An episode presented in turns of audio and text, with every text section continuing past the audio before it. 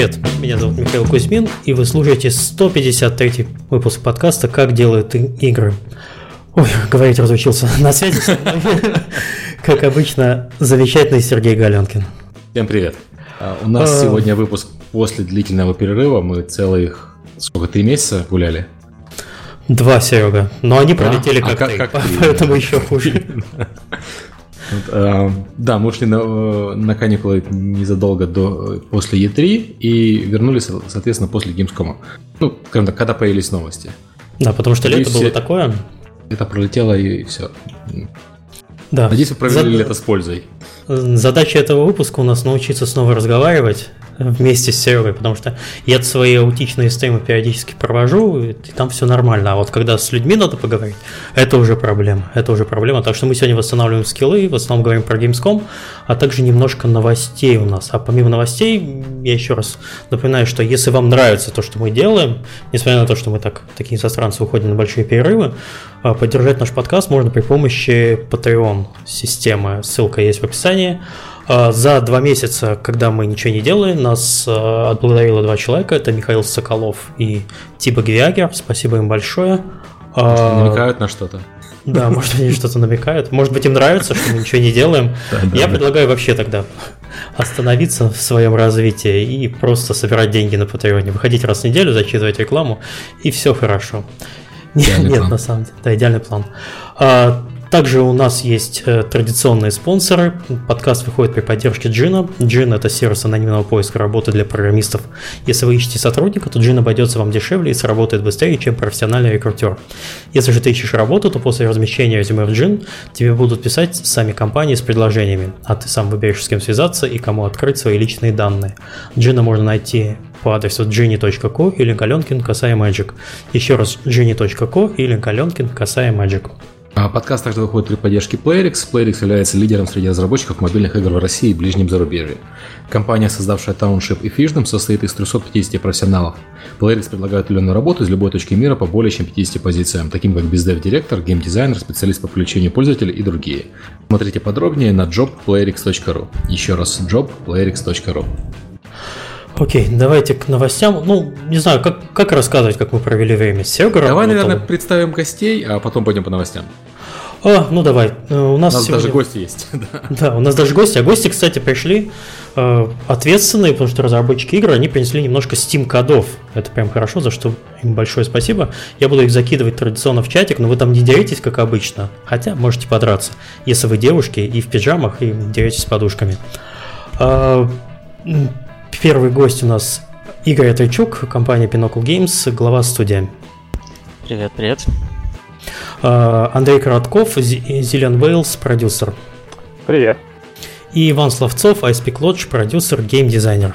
Эгегей.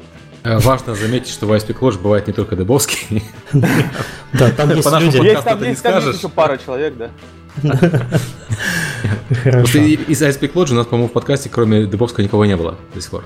А, нет, вам Клю Люша приходила по поводу настолки. Да, да, да, по поводу настолок. У нас девушка была, Серега. Как ты мог забыть? У нас же не так часто девушки Извините, извините за сексизм. Серега. Она в памяти отложилась как девушка, а не как из-за понимаешь? Серега, у тебя уже твиттер верифицированный, тебя могут вообще просто засудить феминистки. Что ж ты делаешь? Ой, подожди, на меня сегодня обиделся разработчик транссексуал из а, Британии. Уже все, больше уже становиться. Инди-разработчик аксессуал из Британии, вот, который делает игру про тяжелую депрессию. И он назвал меня неприличным словом, означающий женский половой орган. Я так и не понял, так похвала или нет в его...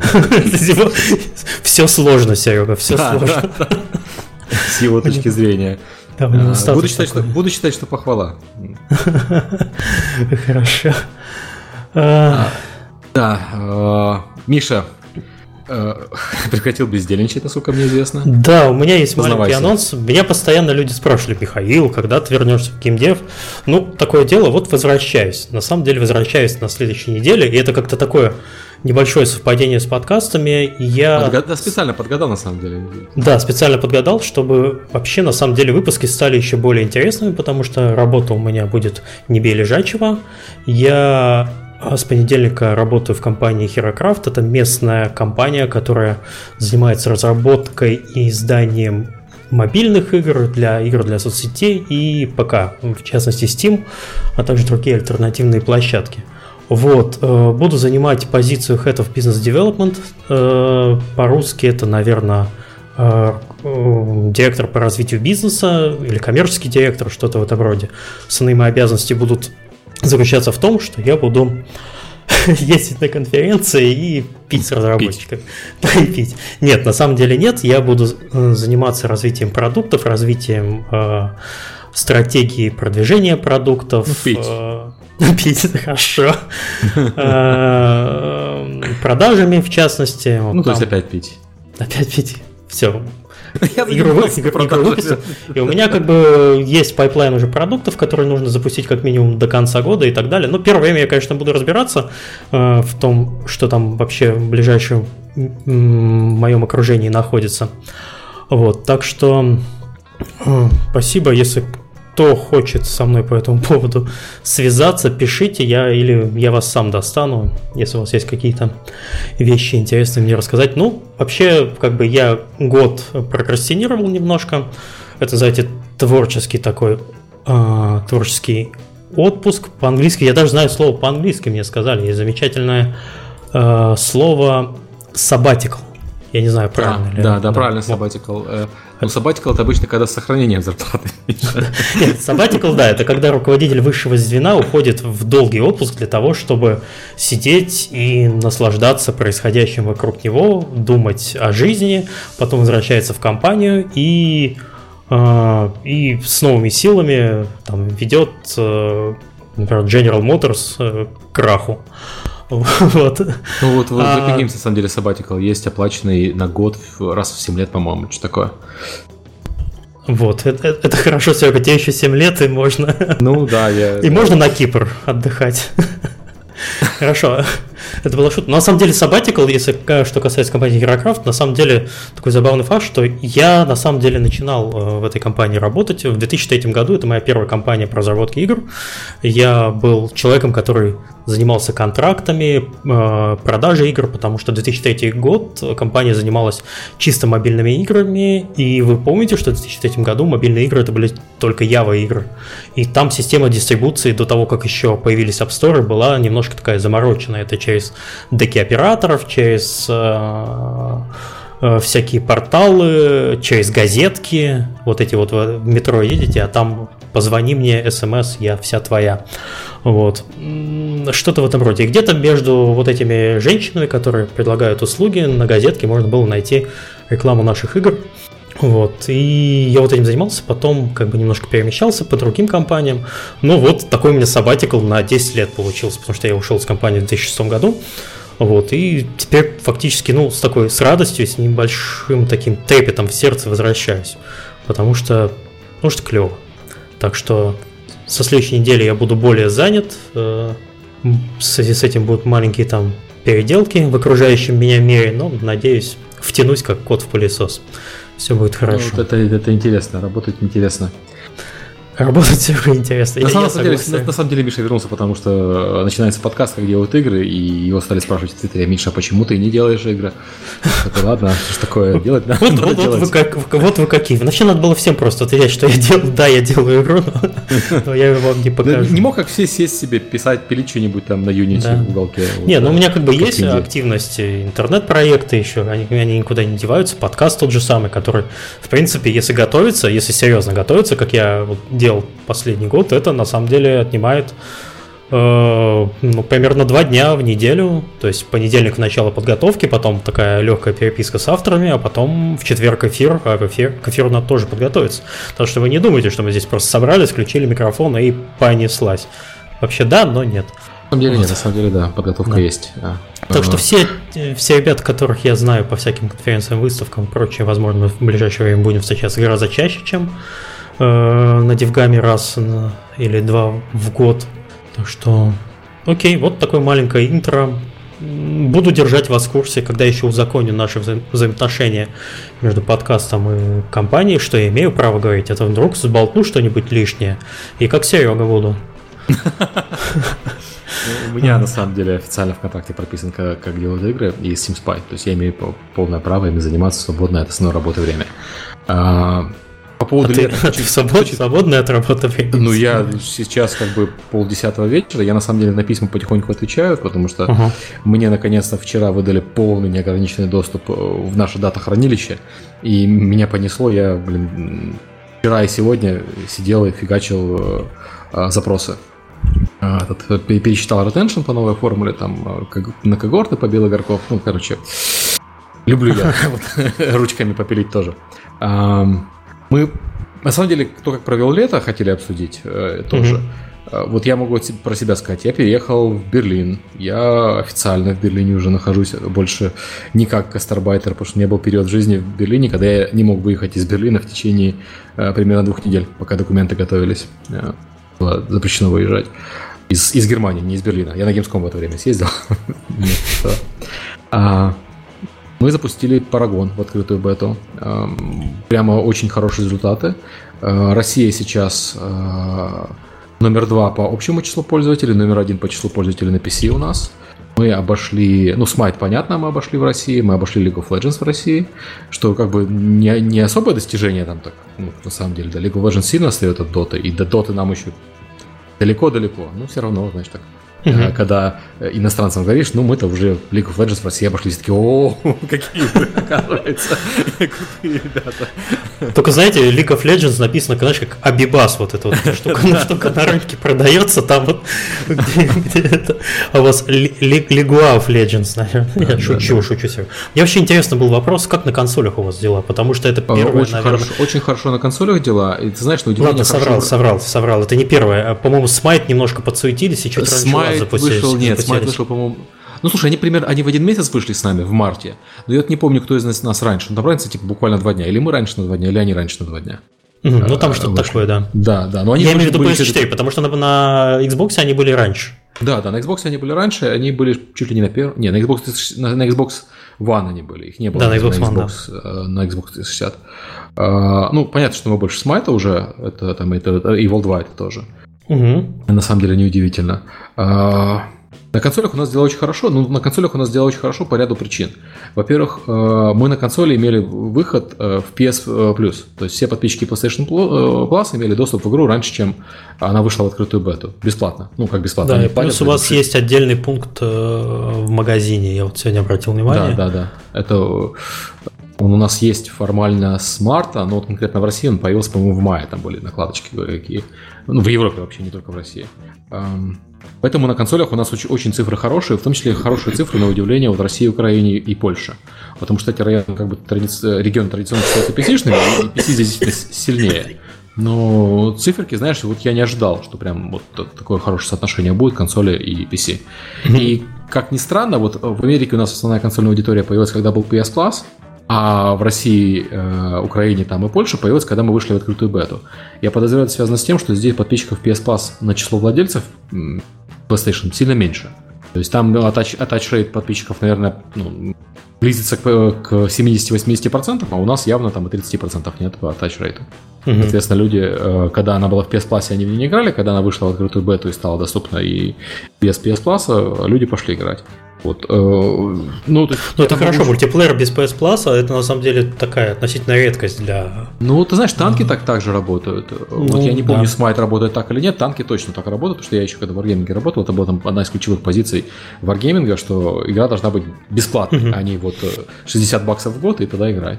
Ну, там, на самом деле, сейчас еще PS Plus э, подорожает в ближайшее время. Как ну, вот он как раз с 50 до 60 подорожал. Mm-hmm. Не знаю про, в российских рублях, как я знаю, что он подорожал э, в Америке и в Британии. Или не в Британии, в Британии Не, у нас, по-моему, не, не касается сейчас, по-моему, даже есть небольшая скидка до там какого-то начала сентября, можно там во всяких магазинах типа Nvidia, Евросеть там и всякое такое купить э, чуть-чуть подешевле, но это уже, это уже местные проблемы. Окей, хорошо. Вот, хорошо. ну то есть пока э, прям циферки все очень оптимистичны. Первая неделя прошла, там получили первый ретеншн, тоже прям очень-очень-очень хороший, очень подозрительно хороший на самом деле. Подозреваю, что это связано с тем, что это первая неделя, и пришли люди, которым прям очень нравится игра, которые ее ждали. Слишком подозрительно хорошие цифры. А дальше посмотрим. Будем на Игромире, кстати, с э, Парагоном. Э, то есть кому-то интересно пообщаться со мной или там с разработчиками. Э, Ой, Серега, вот, вот ты сейчас зря, ты, тебя, тебя же разорвут там. Это же Игромир. Живой ну, Галенкин, ты что? И он к концу Игромира он уже не очень живой. Как к концу Гимскома на самом деле. Ну да. Вот. А. Окей, про Gamescom, кстати, еще отдельно тоже расскажешь, mm-hmm. когда мы начнем это да. обсуждать, потому что тоже интересно, как у вас там все было с, с выставлением сообщением. Окей, хорошо. Давай еще одна новость от э, Сергея про Steam Spy, которая произошла буквально за несколько часов до эфира. Вот, и потому что она Серега психанул, знаешь, психанула. И mm-hmm. в итоге что произошло? Ну, смотри, я на Steam Spy всю жизнь э, был такой человек, который я разработчиков люблю, и я удовлетворял их все прихоти. Уберите нашу игру, убрали вашу игру. Скройте нашу игру, скрыли вашу игру. Там, добавьте эту фичу, добавил, добавил эту фичу. Мне в очередной раз написали очередные разработчики Techland э, и сказали, а уберите, пожалуйста, все наши игры. Такой длинный-длинный список.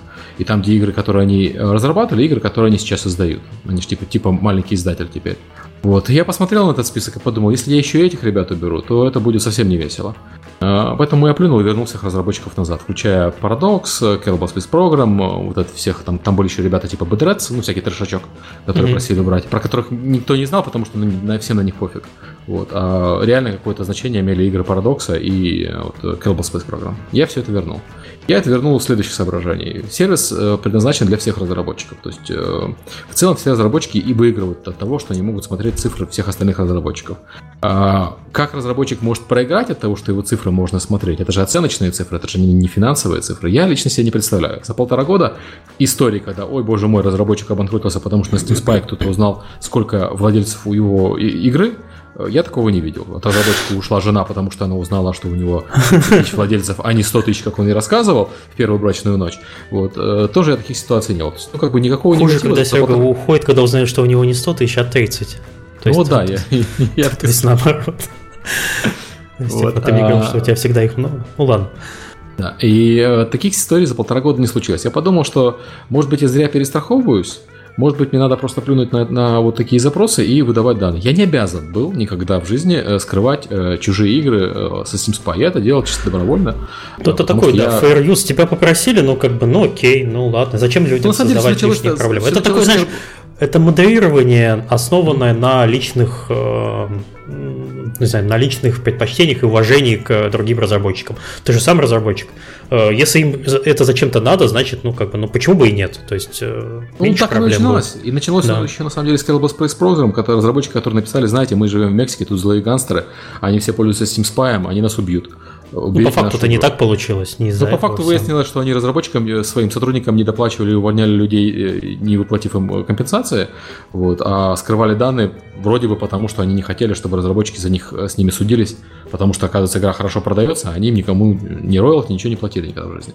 Вот.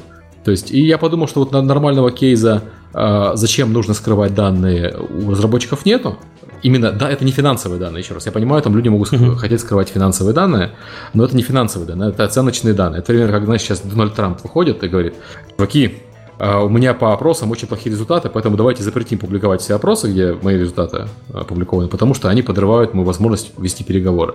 Э, то есть они подрывают возможность врать про свои цифры. Угу. И поэтому я подумал, что ладно, не буду я больше ходить на поводу у Паблишеров, опять-таки, разработчиков, на самом деле, которые просили бы, не было ни одного. Это все паблишеры. Не буду идти у них на поводу, верну все данные назад. Вот, кстати, Полигон же написал статью, но они почему-то, вот я комментарий почитал, почему-то все считают, что Steam показывает продажи. Цифры я продаж. Ответил, все, все прода... пишут тупо sales data, но это же не так. Не, это не Никто продажи. этого не понимает. Это не продажи. Я им написал про то, что это не продажи, они все равно в заголовке написали, что оказывается sales data. И э, бред какой-то. Короче, э, сейчас еще Вайс пишет, еще Гамасутра написала, там, естественно, э, образовалась какая-то группа инди-разработчиков вроде того трансвестита, который, э, которым я не нравлюсь. Вот. Другая группа разработчиков образовалась, которым я, наоборот, нравлюсь. Вот, э, ну, опять-таки, ничего незаконного, нелегального я не делал, информация анонимизирована, информация добыта из открытых источников. Э, посмотрим. То есть я не исключаю вариант, что на меня сейчас на парадокс суд подаст, или Techland на меня подаст суд. Будет весело, посмотрим на то, как это обернется. В европейском государстве. Вот там ну, я лучший, лучший комментарий пока из чата. У Сергея да. есть яйца. Это правда. То есть взял, сжал и все всем показал этим. Ну, посмотрим. Странным людям. Да. Ну я... да, то есть посмотрим, как развивается ситуация, потому что может попасть в неадекват и как бы, ну, не хочется. Я нахожусь, э, для, для закона я нахожусь в зоне самой легкой досягаемости. Я нахожусь в Германии, где самые жесткие законы по авторским правам в Европе. Так что, если кому-то хочется, приходите, посмотрим, как эта ситуация обернется. Окей. Вот. Окей, ладно, с этой новостью мы заканчиваем. Там у нас э, еще ребята наприсылали немножко новостей. Угу. Э, Олег Чумаков, наш любимый, привет тебе в чате. Я вижу, ты там активно общаешься. Давай, мы с тобой. 27 а, августа начнется два джема на общую тему Ludum, Ludum Dare 36 на три дня и Games Jam Default на один месяц. А, таким образом, Games Jam Default пройдет с 27 августа по 25 сентября. Победители получат стенды на конференции White Night, White Nights Moscow 2016 а также призы от King, GitHub, Scream School, Game Factory и так далее. Ссылка на этот ивент можно найти на gamesjam.org. Э, Олег, если можно, продублируй там э, ссылочку в чатик и поотвечай, если будут какие вопросы по ивенту. В общем, продолжай рекламу. Э, и вторая новость нам Юлия Машкарева прислала поводу Casual Connect. Ну, на самом деле новость немножко поздновата, потому что а, еще один инди шоу-кейс, инди прайс шоу-кейс в, Тель- в Тель-Авиве. Подавать заявки нужно до 30 августа. Ну, тут уже мы не виноваты, потому что мы выходим 25 в эфир, остается всего 5 дней. Casual Connect забронировал бесплатный хостел для 40 разработчиков на пляже Хаякон, Хайркон 48 хостел. Я не знаю, что это. А, как участник Indie Prize вы получите... пляж, да. да, я подозреваю, что это пляж. А, как участник Indie Prize вы получите два бесплатных входных билета на Casual Connect, который включает в себя а, три дня лекции, вечеринок и нетворкинга, место для показа игры вместе с другими участниками Indie Prize, бесплатное проживание на время конференции, мы забронировали 40 бесплатных мест, шанс выиграть Indie Prize трофей и ценные призы для наших спонсоров. Я так понимаю, вам единственное, что нужно просто добраться до э, Тель-Авива, это билеты на самолет и все такое. Если есть какие-то вопросы... А там, даже, там, там даже виза, по-моему, не нужна для... Да, для Израиля, по-моему, для россиян, по-моему, что-то там либо упрощенная какая-то, там, типа, прилетаешь, да, на, на границе, да, да, да. Да.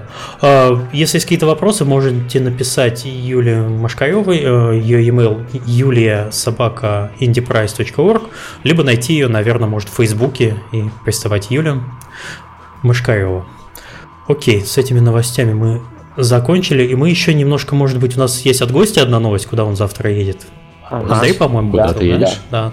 Это, это от меня. А, я завтра еду в Екатеринбург. А, там будет, если я не ошибаюсь, на моей памяти первая на Урале а, конференция, которая в том числе будет посвящена играм. Называется она а, Red Yukon. Будет проходить а, в Доме кино, если я тоже не ошибаюсь. Вот. А, в принципе, я могу сейчас скинуть ссылку в чатик. Если кому-то будет интересно, то можно на нее прийти. Я не до конца понимаю, что там будет, но там точно будут э, доклады разработчиков каких-то. Я там читаю пару докладов э, из ASP Lodge, я не знаю, будет кто-то читать или нет. Но там определенно будут какие-то еще разработчики, и там будет небольшой шоу-кес игр. Сколько их я, к сожалению, тоже не могу сказать. Вот, но сейчас скину ссылочку. Это, первый раз ивент там проходит, если а, я правильно понял. Насколько я знаю, да. Я сам родом из Екатеринбурга, а, какое-то время назад туда уехал, и в свое время, кроме доблестного Таргем, там никто геймдевом не занимался серьезно, насколько я помню. Mm, да, у нас мере... был Станислав в подкасте, и, по-моему, он говорил, что там вообще никого больше, кроме них, не, не существует. Да, да, да. Вот, по-моему, оно так и было, по крайней мере, вот до 2010 года, что там дальше случилось, я не, не очень знаю. Вот. И э, тем более не было никаких конференций. То есть там не было, ну да, ничего на моей памяти. И это первое. Поэтому довольно примечательное событие и стоит, наверное, внимания тех, кто там неподалеку живет от okay. Екатеринбурга. Спасибо. Ну все, по новостям мы закончили. 26 минут, мы такое интро прямо аж соскучились. Хорошо, Говорят, давайте... что трансляция отвалилась. Ты можешь проверить? Да, сейчас проверяю. Нет, ничего не отвалилось. Все нормально. А, все нормально? Я, все, я все проверяю. У меня тут у меня много проверочных Паникеры в чате, извините. Да, паникеры в чате. А, давайте познакомимся с гостями поближе, э, примерно по 5 минут, можно про себя рассказать. Э, Игорь? Алло, алло. Да, я по порядку так, по документу э, иду. Я из компании Pinocchio Games. Мы запускали игру Party Hard. как раз сегодня у нас целый год с ее запуска, ровно прямо в сегодняшний день. Вот, и при этом у нас онлайн где-то на уровне второго месяца, чему мы все рады, но праздновать будем завтра. Ну вот, собственно, все. А что так мало-то? Я думал, ты. Я всегда ну, они мечтал разработчик патил hard, он патил hard, поэтому... Не, ну сколько занимаешься разработкой? Где до этого еще работал? Как ты попал вообще в нашу безумную индустрию? Занимаемся мы разработкой игр лет 5 в качестве Pinocchio Games. Э, делали социальные игры. У нас было несколько игр ВКонтакте, там общем, в общем количестве у нас 15 миллионов пользователей было установок. Э, одна из самых больших, там 2 миллиона была, реальная сталь называется. Э, вот, до этого мы участвовали в разных отдельно, было что угодно, вплоть до пиратских серверов всяких Warcraft. Бурная молодость. А, слушай, вопрос такой, а это я не с тобой общался на линче DevCam, потому что я линчевал все время Патихат. Да-да-да, именно а. с он. А было весело. А вот он сейчас себе, Серега, отомстит. Он, знаешь, как, как в фильмах, он, вы, он вырос, занялся карате и пришел к нам в подкаст. Сейчас, сейчас он тебе отомстит за все. Я, я любя, мне, мне игра понравилась на самом деле. Да, ребята. В, в, в попятку пошел. Я помню этот лич, я там был.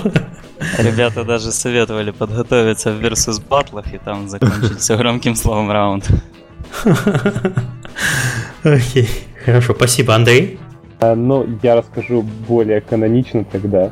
А, я 13 вот видно, лет... что человек подкаст слушает. Да, Окей. в 13 лет я начал программировать на ZX Spectrum, всегда хотел делать игры, а, и делал тогда инди, пока это еще не было мейнстримом, так сказать. Потом а, студенческий, ну, когда заканчивал институт, решил, что хочу заниматься этим всерьез. Как я сказал, сам из Екатеринбурга, а, тогда кроме Таргима ничего не было. И хотелось сделать что-то свое. Мы сделали с друзьями компанию, решили, что ну, мы пока не понимаем толком делать коммерческие игры, поэтому начнем разрабатывать всякие 3D-штуки. И в итоге эта компания там 8 лет в Екатеринбурге почти просуществовала, не создав ни одной игры, зато разработав кучу всяких 3D-штук, сайтов и всего такого. И в какой-то момент я решил, что все, хватит это терпеть. А, я же хочу делать игры. Ну, я параллельно делал всякие инди-проекты, даже парочку издавал из них и уехал в Питер. И в Питере уже сначала поработал как программист в нескольких компаниях, потом, когда пришло понимание, что хочется все-таки управлять игрой как продуктом целиком, а у меня была небольшая студия в Питере, которая занялась сначала аутсорс-разработкой, но опять-таки, когда мы пытались начать делать игры а, самостоятельно, то м, поняли, что чего-то нам не достает, не достает опыта а, именно в плане бизнеса, там, в плане геймдизайна, ну и в этот момент а, так случилось, что все это плавно перетекло в ту компанию, в которой я сейчас работаю уже N лет. И а, я тем самым а, оказался продюсером в этой компании. Компания наша Zion Wales. А, я думаю, что это не очень на слуху, вот, но это дочерняя от, от одной более крупной IT-компании питерской, наверняка всем известной. А, и э, сначала я там оперировал... Наше имя широко известно, чтобы его называть, да? Что, что, что стесняешься? А, Компания а, iFree. Компания Потрясающие да. ребята, с которыми я очень давно дружу. Вот. А, вот, да. И там я сначала оперировал а, продукты мобильные от а, разных других разработчиков, в том числе через iFree Asia. А, издавали мы там что-то на Китай а, что-то просто на локальный рынок. А, и позже уже, собственно, жизнь меня свела с а, игрой «Война грибов», а, Mushroom Wars, и я занимался последние пару лет, а, наверное, исключительно ей. А, ну и сейчас мы делаем сиквел, которого скоро должен зарелизиться. Вот какая-то такая история. А Mushroom Wars мы уже пару раз упоминали про него в подкасте. Э, это очень дав, давнишний бренд. Э, компания называлась, которая до того, как э, Зелен Wales образовался, это была игра на PS3, по-моему. Не, не, не, не Creo Team был случайно? Я могу рассказать. Э, да, расскажи вот это. Да, это одна из самых питерских компаний старых. Она, если я не ошибаюсь, либо в начале в самом 90-х, либо в конце 80-х вообще появилась. Занималась сначала а, CGI, а, видео, потом когда появился геймдев, стал заниматься геймдевом. Компания Creat Studios. Я думаю, что все знают, и многие... Точно, Creat Studios, я сказал Creative Creat Studios, да. А, эту компанию, да, как, как не знаю, школу геймдева. А, просто потом у компании стали некоторые сложности, а, и ее а, там часть IP этой компании и часть команды а, приобрела компания iFree. И в том числе была, было там еще несколько компаний, грубо говоря, Zillion Wales, это а, замешано из нескольких игровых питерских компаний, которые, в общем-то, iFree там поглотила, скажем так. А, вот. А, и а, Mushroom Wars, пожалуй, одна из самых успешных а, игр Creat Studios, поэтому мы решили взять дальше бережно этот IP. А, ну, во-первых, мы делаем мобильные версии игры, там, и полусиквел, скажем так.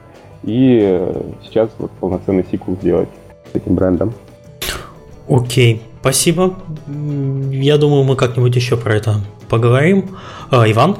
А, я в игровой индустрии уже профессионально в игровой индустрии уже 4, 5, 6, о боже, я старею на глазах, 6, 6 лет.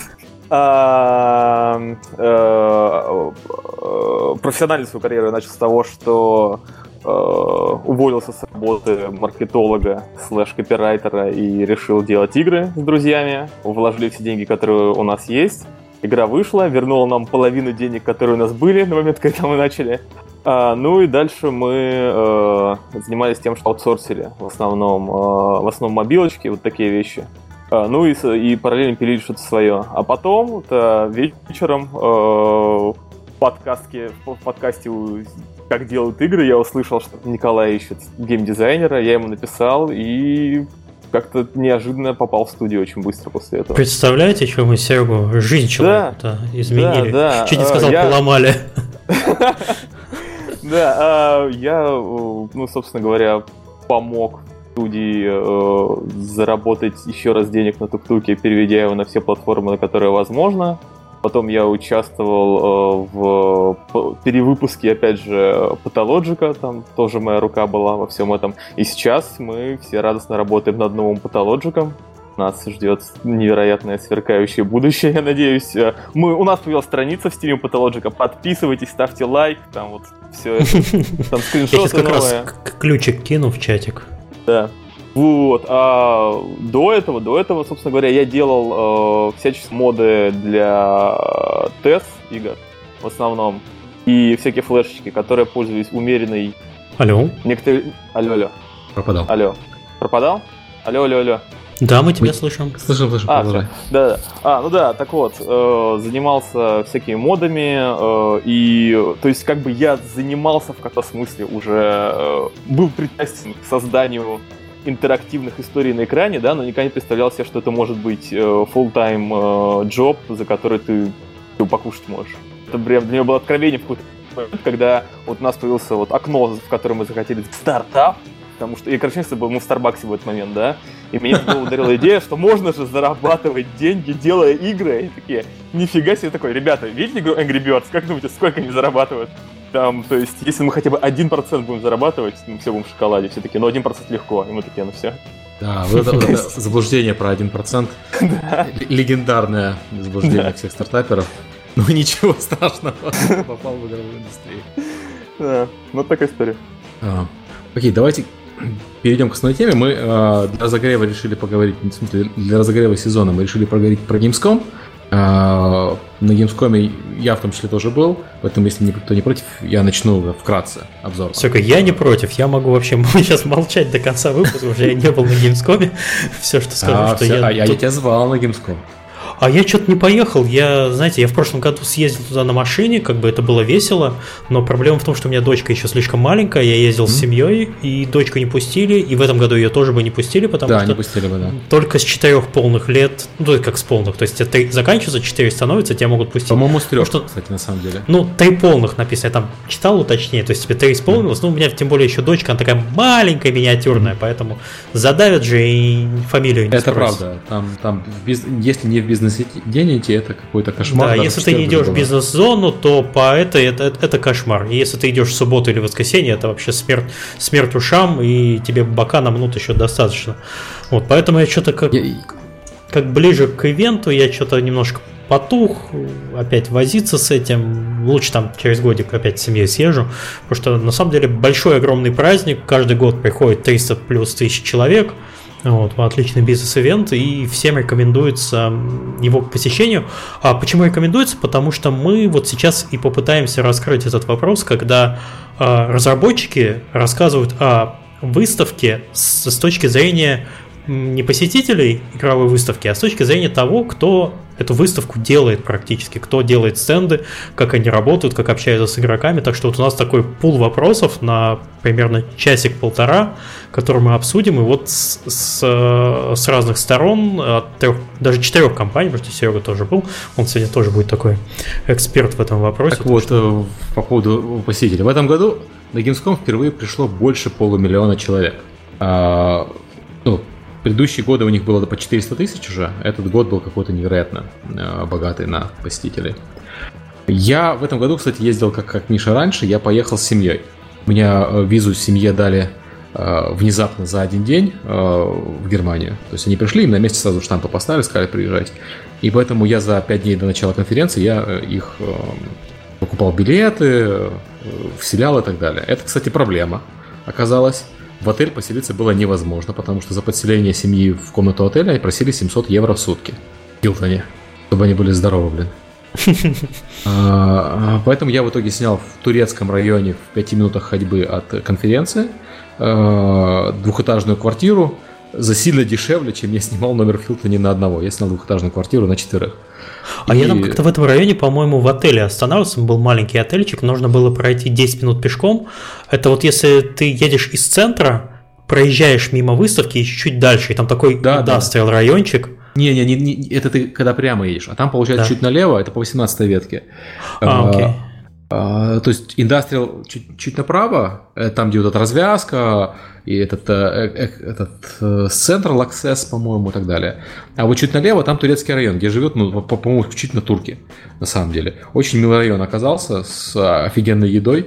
И вот с, еще раз говорю, двухэтажная квартира с террасой со всеми делами обошлась по сравнению с отелем в копейки. То есть реально получился на, на всю семью квартира дешевле, чем на меня на одного номера. Потому что я номер, естественно, отменил. Угу. Вот, э, и а. ехали мы туда еще поездом по Германии, вообще замечательно. Мне Давайте я предлагаю вообще вот такие вопросы, чтобы потом не прыгать, мы не будем да.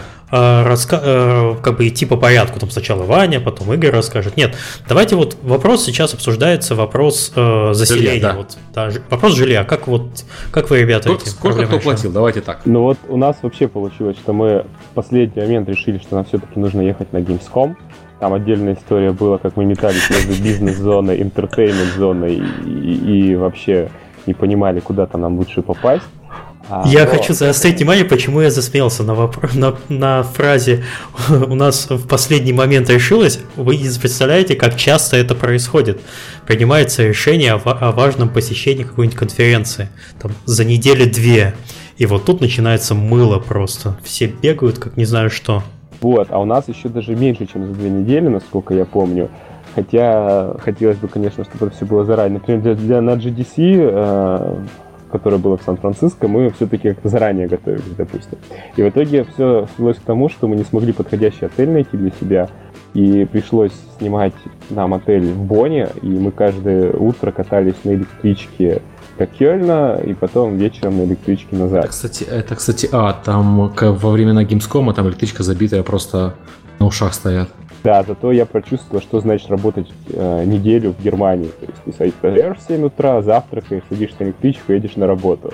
Там 8 часов на конференции, э, ужинаешь, садишься на электричку, едешь спать в отель. Да я тебе так скажу, на самом деле в Германии люди не так работают. Нет. Не, ну то, что встают рано и идут на работу рано, это отличительная это из Германии. Это, это, правда. правда да. Э, рабочий я день, по-моему, чуть, чуть ли не с 7 с 8 начинается в основном. Вы почувствуете разницу. У нас народ в офис подтягивается обычно в 10, в 11, так вяленько почесывая отдельные части тела. Нет, ты знаешь, а здесь, здесь в 9 все, все работают уже, все, в смысле офисы работают все точно в 9, это хипстерский Берлин, а вообще компания открывается с 7. Вот. Но вообще у меня по ощущениям, например, сложилось, что в том же Бонне очень такой расслабленный образ жизни и вялотекущий темп. А, знаешь, я, я отдельно когда-нибудь про Германию расскажу. Здесь такое ощущение э, обманчивое, что оно расслабленное, потому что них все запланировано. То есть э, я вот когда сюда приехал, я знаю свои визиты к дантисту вперед на год. Вот, и, и, и прочие вещи, потому что все просто планируется заранее. Поэтому они никуда не спешат, потому что у них все уже намечено. Ой, Ну, в общем. Так вот, так по поводу жилья. э, Вы брали где? Вы брали Airbnb или просто А, вот мы пытались найти через Airbnb в Кёльне, но в Кёльне там ничего тоже говорю, подходящего не было. В итоге, да, мы просто взяли отель, неплохой такой, весьма уютный, рядом с э, ЖД-станцией центральной а, в Бонне. Сколько обошлось? что, ну ок. А, я, если мне не изменяет память, в рублях это было 59 тысяч рублей, а евро, ну, надо пересчитать. А подожди, 50 тысяч рублей это за, за человека за А это, это, всё время? это два номера, два номера одиночных. Два одиночных, то есть это, это порядка 800 евро, на самом деле. Ну, 9 да, тысяч рублей. что-то, Слушай, что-то вы очень выгодно взяли, на самом деле, два одиночных номера. Это, это Вот. хорошо. Да, да, да. Ну, потому что то, что оставалось в Кёльне, э, там было просто, ну, два раза дороже от этого. Да, это в. Кёльне оста- оставались совершенно космические цены, к сожалению. Если хочешь хороший отель, в Кёльне отели на самом деле не очень хорошие, кроме там буквально полутора десятков хороших. Все остальные отели такие ниже среднего. Мгм, Ну вот. Поэтому, в принципе, мы рассудили сначала, что ну, 20 минут вроде как на 30 на поезде, это нормально. На деле оказалось чуть, чуть сложнее, но, в принципе, в принципе, мы выдержали. И А, а, Игорь, а вы как селились? Ох, у нас было все очень весело. Так, ну, снимали через Airbnb и уже второй год стыкаемся с такой веселухой, когда хозяин квартиры ставит стоимость, мы кидаем заявку, на карте блокируются, соответственно, деньги, а он не отвечает. Не отвечает около суток, потом отменяет и пишет так и так, вот там ошибка какая-то произошла, цена изменилась и докидывает. Да, у нас был один в один. У меня история в прошлом году такая была, поэтому мы тоже за две недели в спешном порядке. И, м, я пропустил, говорят, меняют трубы в доме? Э, нет, нет, просто Какую что-то... причину он указал? Э, Цена изменилась. Что-то в системе там произошло не так, и Airbnb там выставил не ту цену, вот как-то так, типа М, не туда окей. нажал.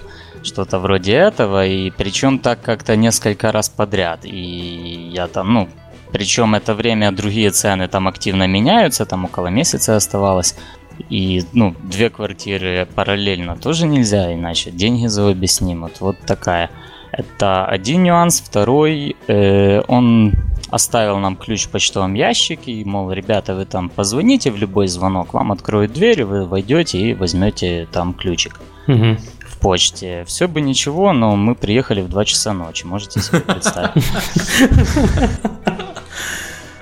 Откройте, Да, пожалуйста. Собаки лают, мы Нам ключик надо в почтовом ящике, да. да, да. Да.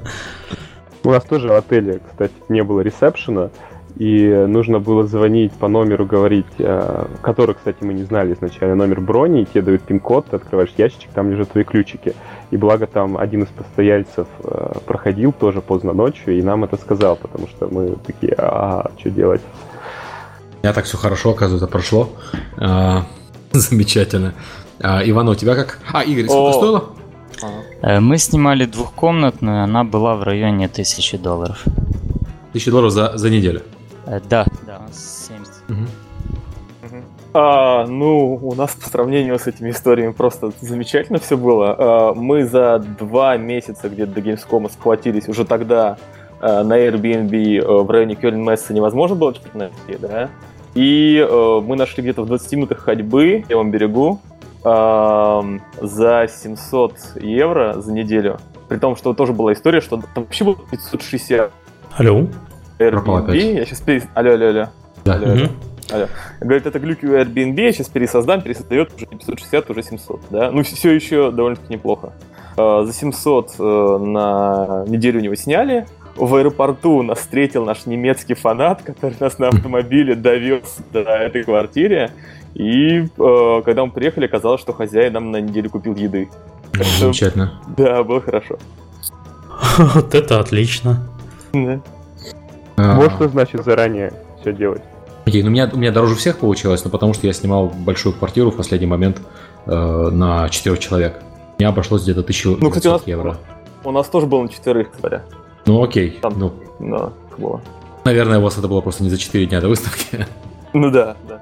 Вот, э, а, ну, ты заселился, выселился без никаких проблем. Встретил хозяина, встретил потом его товарищ, который э, там надо было кое-что делать в квартире, белье принести, все такое. Все было очень э, приятно. А, по поводу выставки. Я, а, я сыну еще сделал, кстати, проходку бизнесовую, он мне в бизнес-день ходил. И в бизнес-день попасть было э, легко, ну, по крайней мере, я прошел вообще без никаких проблем. Я пришел без 10 9, если не ошибаюсь, и зашел сразу без проблем. Но вот у меня товарищи из софт-клаба, они пришли э, в 9.05 или в 9.10, и они говорят, что стояли в большой очереди. Я подаю, это связано с разными входами на выставку. Я на второй день то же самое прочувствовал. Я первый день заходил через вход, э, ну там было не важно через какой, но я заходил через вход, который прямо возле метро, э, который самый удобный. И, э, видимо, потому что я пришел за 10 минут до начала, я прошел без проблем. А во второй день у этого же входа огромная была толпа народу, э, и я пришел с семьей. И мы поэтому пошли на вход с которого я ходил раньше, который возле электрички. И там есть отдельный вход для людей с семьей где не было очереди вообще. То есть ты проходишь без очереди абсолютно. Вот э, у меня был семейный билет, потому что я э, дочку, жену взял, кроме сына. И мы прошли совершенно как белые люди. То есть вокруг стоит толпа народу, э, им тесно и так далее. Но обычным посетителям имеется в виду, не бизнесовым. У бизнесовых тоже отдельный вход. А мы прошли практически как бизнес-пользователи. Я этим очень впечатлился. Я хочу сказать, я не ожидал, что вот так э. Э, организовано будет удобно для людей э, взрослых. То есть я понимаю, когда там огромная толпа очередь из подростков, они, в принципе, привыкли к такому. Но когда человек идет с ребенком маленьким, прикольно, что у них есть отдельно для них вот сервис. Есть чит-код по этому поводу. Там над воротами С можно зайти со стороны парковки. Там практически всегда пусто. Туда можно подняться по ступенькам и зайти как будто с парковки, даже если снаружи. Тоже полезно. Мне про него говорили, кстати, но я говорю, мне так как-то получилось очень легко. Я машину в итоге не брал, а в, в Кёльне не нужна совершенно. Миша прочувствовал, по-моему, на себе в тот раз. А что я прочувствовал? Я там с чатиком, извиняюсь, общался. Э, что, что машина в Кёльне особо не нужна. Ну да, ты садишься на трамвайчик, который ходит по точному расписанию, и тебя mm-hmm. по билету, который ты купил на выставку, везде катают бесплатно абсолютно. Ну, я пару раз воспользовался машиной, потому что с семьей как бы иногда в некоторые места удобнее э, съездить, но это там в зоопарк, например, там вот мы тогда с тобой ходили.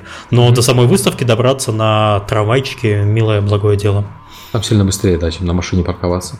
Я вот я в Германии вообще-то заметил, что я на, на машине только сем, семью вывожу, сам все время езжу на общественном транспорте или на такси. Сильно, сильно проще. А, так вот, по поводу выставки. А, традиционно разбита на бизнес-часть и публичную часть, бизнес-часть и бизнес-день а, в среду. А, потом бизнес-часть а, открыта еще в четверг и пятницу, но в пятницу там почти уже никого нету. То есть два, два основных бизнес-дня это среда-четверг, и кто не успел, уже в пятницу а, получается. А публичная часть начинается с четверга, Четверг считался всегда спокойным днем, когда мало народу. В этом году в четверг мало народу было где-то часов до 12. А с 12 была уже огромная толпа, как раньше в пятницу. То есть совершенно не протолкнуться и очень сложно, чтобы, чтобы это ни было посмотреть. В среду было нормально, в принципе. Если получается, соответственно, ехать э, на выставку и вы хотите не только заниматься бизнесом, но еще что-то посмотреть, то планируйте в среду пару часов выделить, чтобы походить по выставке, это, это самое что-то посмотреть. Потому что в четверг это совершенно нереально. В четверг э, лучше больше встреч делать. Но я лично вот так делал. Я выделил себе час э, в среду и полчаса в четверг, чтобы посмотреть выставку саму. Потому что я основное время я был э, на встречах. Это, в принципе, не хватило, конечно, игры посмотреть, но хотя бы выставку посмотрел пос... на других людей, которые играют и радуются. Ребята, а вы успели посмотреть выставку кто-нибудь? Ну, мы совсем чуть-чуть. Совсем чуть-чуть в среду. Мне обычно хватало один день, два часа обойти всю выставку, и на этом всегда все заканчивалось. Потому что в остальное время в самом бизнес-зоне и там на стенде либо работаешь. Ну, там Кельмес такой лабиринт, чтобы его обойти, действительно, два часа это без остановки там если ходить, чтобы все увидеть. То есть, да, а что ты хочешь увидеть? Ну, ну, то есть, я понимаю, выставка в основном для игроков, шансов попасть, попробовать какую-то игру просто нет, если ты не занимаешь очередь с утра. В среду, в среду есть шанс, Миш, на самом деле. В среду можно mm. посмотреть почти все, что хочешь. В четверг, да, уже невозможно. То есть я к этому более философски отношусь. По поводу, по поводу э, трафика в четверг и пятницу в бизнес-зоне, э, все удивлялись, почему так много народу. И было прям, были прям диалоги на эту тему, и все сошлись на мнение, что это потому, что э, не было Microsoft и Sony э, в этом году. И э, было очень много людей, которые говорят, обычно у нас все расписано, да, и мы знаем, чем будем заниматься. А в этом году мы ходили и искали просто что-нибудь интересное. А поскольку искать, искать что-нибудь интересное в entertainment е это самоубийство, они искали что-нибудь интересное в бизнес-зоне. Вот такая Я была. Я в бизнес-зоне из интересного видел только пустой стенд э, Турции, которая купила огромный стенд в этом году. О, да, это очень, это была печальная история. Да. И Турция любит инди, приезжайте в Турцию, у нас так хорошо, и все такие бочком-бочком обходят этот стенд, чтобы, не дай бог, не забрали. А я, кстати, Турцию. обратил внимание, что там, по-моему, было как-то хитро организовано с трафиком людей, потому что каждый день, по крайней мере, первые три дня менялись немножко потоки, и какие-то двери в павильонах открывались, закрывались. Да, да, да. Там да. трафик направлялся то сначала через один, то потом через другой павильон. Там вот. регулировщики стояли, уже в четверг стояли регулировщики трафика, которые вот натурально посреди коридора стоят люди, которые направляют людей, вот вы идите в ту сторону, вы идите в ту сторону, как, как э, полицейские на дороге. Очень, очень здорово, потому что из этого не было толкучки. У них почти все двери были переделаны в, на двери в одном направлении. То есть входишь в зал с одном, в, в одни ворота, выходишь в другие ворота из этого зала. Соответственно, получается постоянно э, поток однонаправленный вместо двунаправленного, и нет, нет толкучки, нет э, опасности, что кого-то затопчут. Это да, это было здорово организовано, хорошо подмечено. А, и что интересно, у них очень быстро проходила проверка security. Они в этом году добавили же проверку вещей на входе из-за опасений по поводу терроризма. А, очень, очень быстро все проходит, то есть э, рамка и, и быстрый досмотр совершенно. Никаких проблем не возникло. То есть не, основная, основная проблема это просто вход, когда билет просканировать надо. Вот это основная была задержка, по-моему, на входе. По поводу игр э, хотел отметить, э, что в этом году, э, ну, на самом деле был Microsoft и был Sony в entertainment зоне. В зоне, кстати, я, у нас стенд был рядом с соневским. И Microsoftский да? стенд я тоже видел, да, да. А, стоп, они, они не устраивали, значит, каких-то пресс-конференций или что-то такого? Да, да, пресс-конференции не было ни у тех, ни у других, это правда. Тот зал, который обычно Sony занимала под пресс-конференцию, в этом году Blizzard занял под кафе в честь Легиона. Это хорошее было очень место прикольно придумано, но там, конечно, было не попасть, потому что, несмотря на то, что это не на Gamescom, а снаружи, все равно была огромная очередь из фанатов. Ну да, правильно сделали. А, так вот, э, по поводу игр, которые показывали. А, ну, понятно, что на, шоу-флоре показывали классику консольной игры PC Free-to-Play. Было очень мало мобильных игр. И я помню годы, когда на Gamescom мобильных игр, игр было столько, что можно было отдельный павильон выделять. В этом году было очень мало. А, Free-to-play игр э, было тоже мало, как ни странно. То есть стояли, естественно, Wargaming стоял э, с довольно большим стендом, э, там Blizzard стоял со своим Heroes of the Storm, но Blizzard это не совсем free-to-play, это Blizzard в первую очередь. Там еще несколько стендов стояло, стоял этот, э, Клиффа Близинский, э, Lawbreakers, но не было Riot, например, не было многих других компаний, не было Смайта э, и так далее. Э, то есть это, ну, я считаю, что это правильно, я считаю, что в фри-то-плей игре, которая уже вышла, нет смысла участвовать в Gamescom, вот, и я считаю, что это, ну, в смысле, это не самая разумная э, трата денег. И видно, что компании потихоньку к этому все поприходили. И Wargaming же отказывается от игромира в этом году по той же самой причине. Подозреваю, что с Gamescom просто не успели отказаться. И три отказались, например, сами. Но при этом было очень много VR. И VR не, не как раньше, э, в прошлые годы, и ты идешь по выставке, у тебя VR в каждой бизнес-зоне. А VR э, в публичных зонах на стенде почти каждой компании, Batman VR, этот, Eagle Fly или как-то так э, на стенде Ubisoft, Star Trek на стенде Ubisoft, э, Killing Floor. Короче, VR был на очень многих стендах в публичной зоне. Это прямо очень интересно. То есть, эм, а, особенно Sony хорошо выступила. То есть, соневских VR-устройства были не только на стенде Sony, но и на ряде других э, стендов. Э, есть ощущение, что компании э, игровые очень сильно заинтересованы в VR, и в первую очередь, понятно, Sony, потому что они платформодержатель, большой стенд был Oculus, но и компании-разработчики тоже, потому что иначе бы они все это дело не выставляли. Очень хочется верить, что VR все-таки начнет потихоньку подниматься, а не так, как сейчас. С колен. Ну да. а, а, вот я, кстати, инди мало заметил. То есть инди были вот обычно в этом загончике публичном, там где 10-11 стенд, 10-11 а, зал. А в основных залах их не было в этом году. Хотя раньше там и инди-бус стоял и в основных залах тоже. Ребят, вас Серега задавил авторитетом, вы не стесняйтесь. Ну, десятый зал была а, большая арена. Мы хотели поехать э, с Indie Megabooth ом на Gamescom, но они сказали, что они не едут. Они вообще когда-либо туда ездили? Они были там, да. Там ну, не Indie Megabooth, там Indie Arena была. Но это другое, да. Не, год назад там был именно Indie Megabooth. А мы не успели вписаться в Indie Arena Booth, поэтому, а, почесав затылок, решили снять свой маленький стенд А, и это, кстати, тоже интересный вопрос, что эффективнее на самом деле, потому что на инди арена Булс, насколько я понимаю, там был организован какой-то приток, в том числе журналистов, и mm-hmm. в соседнем зале была сцена с большим экраном, где постоянно приглашали разработчиков с Индия Арена Булс. А, и, и это все, я так понимаю, было сделано организаторами, потому что к нам подходил а, чувак из а, Shift Happens, и он один из тех, кто, я так понял, кто все это устраивает, и говорил, что там у нас у вас клевая игра, вот в следующий раз давайте, наверное, вместе что-нибудь с нами поучаствуете. А мы, так как стояли с особняком своим небольшим стендом и без возможности сделать что-то такое, конечно, крутое, там, большое брендированное, а, были вынуждены сами как-то себе обеспечивать трафик и встречи и вообще все остальное. Вот, я не а знаю, в так ли... были или где? Да, мы были в entertainment е, да. Мы вообще сначала хотели пойти в business zone. То есть вообще в самом начале мы думали, может быть, есть смысл а, на GDC показывать игру, потому что нам это казалось, что наиболее эффективно, так как, по сути, что мы сейчас ищем, это в основном контакт прессы. Потом такие, ну, наверное, GDC не очень, когда начали общаться с прессой, и выясняется, что все едут на Gamescom, и из них никто на GDC, в общем-то, не едет. А, решили, что да, надо брать бизнес-зоне, но в бизнес-зоне уже не было возможности взять, Поэтому нам предложили э, в Entertainment, мы такие, ну ладно, если не получится с прессы, будем показывать э, товар лицом и поштучно его продавать. А, вот такой уточняющий вопрос. За сколько нужно примерно заказывать место в бизнес-зоне, если она такая переполненная? Кто-нибудь, э, кто попал в бизнес-зону? А, мы заказывали за полтора месяца, так что вроде бы не очень переполнено, если за полтора месяца можно заказать. Ну, конечно, полтора месяца не две недели, но типа вот. Не, ну две недели это совсем уже. А Потому что когда э, выставки как работают? Если есть свободное место, они начинают предлагать э, там расширять стенды, докупать там уже существующим. То есть там у них главная задача это продать все место. Это, это основные деньги, которые там, ну, помимо билетов, это все-таки продажа. Ну, ты знаешь, вот э, в бизнес-зоне в этом году пустого места особо и не было. У них, правда, был, пол, у них был зал, который они не использовали. 3.1, по-моему, был не использован. Еще можно было при желании впихнуть несколько компаний. Но в тех залах, которые были распроданы, там, в принципе, по-моему, все было забито. Okay, а по ценам? Вот стандартный бус это, по-моему, 2 на 3 метра, если я не ошибаюсь. Я вот не скажу, я не, это не я После, Ну, стандартная. Андрей, это а, сколько? Ну, у нас... Или 3 на 5? У нас entertainment. У нас там... Mm.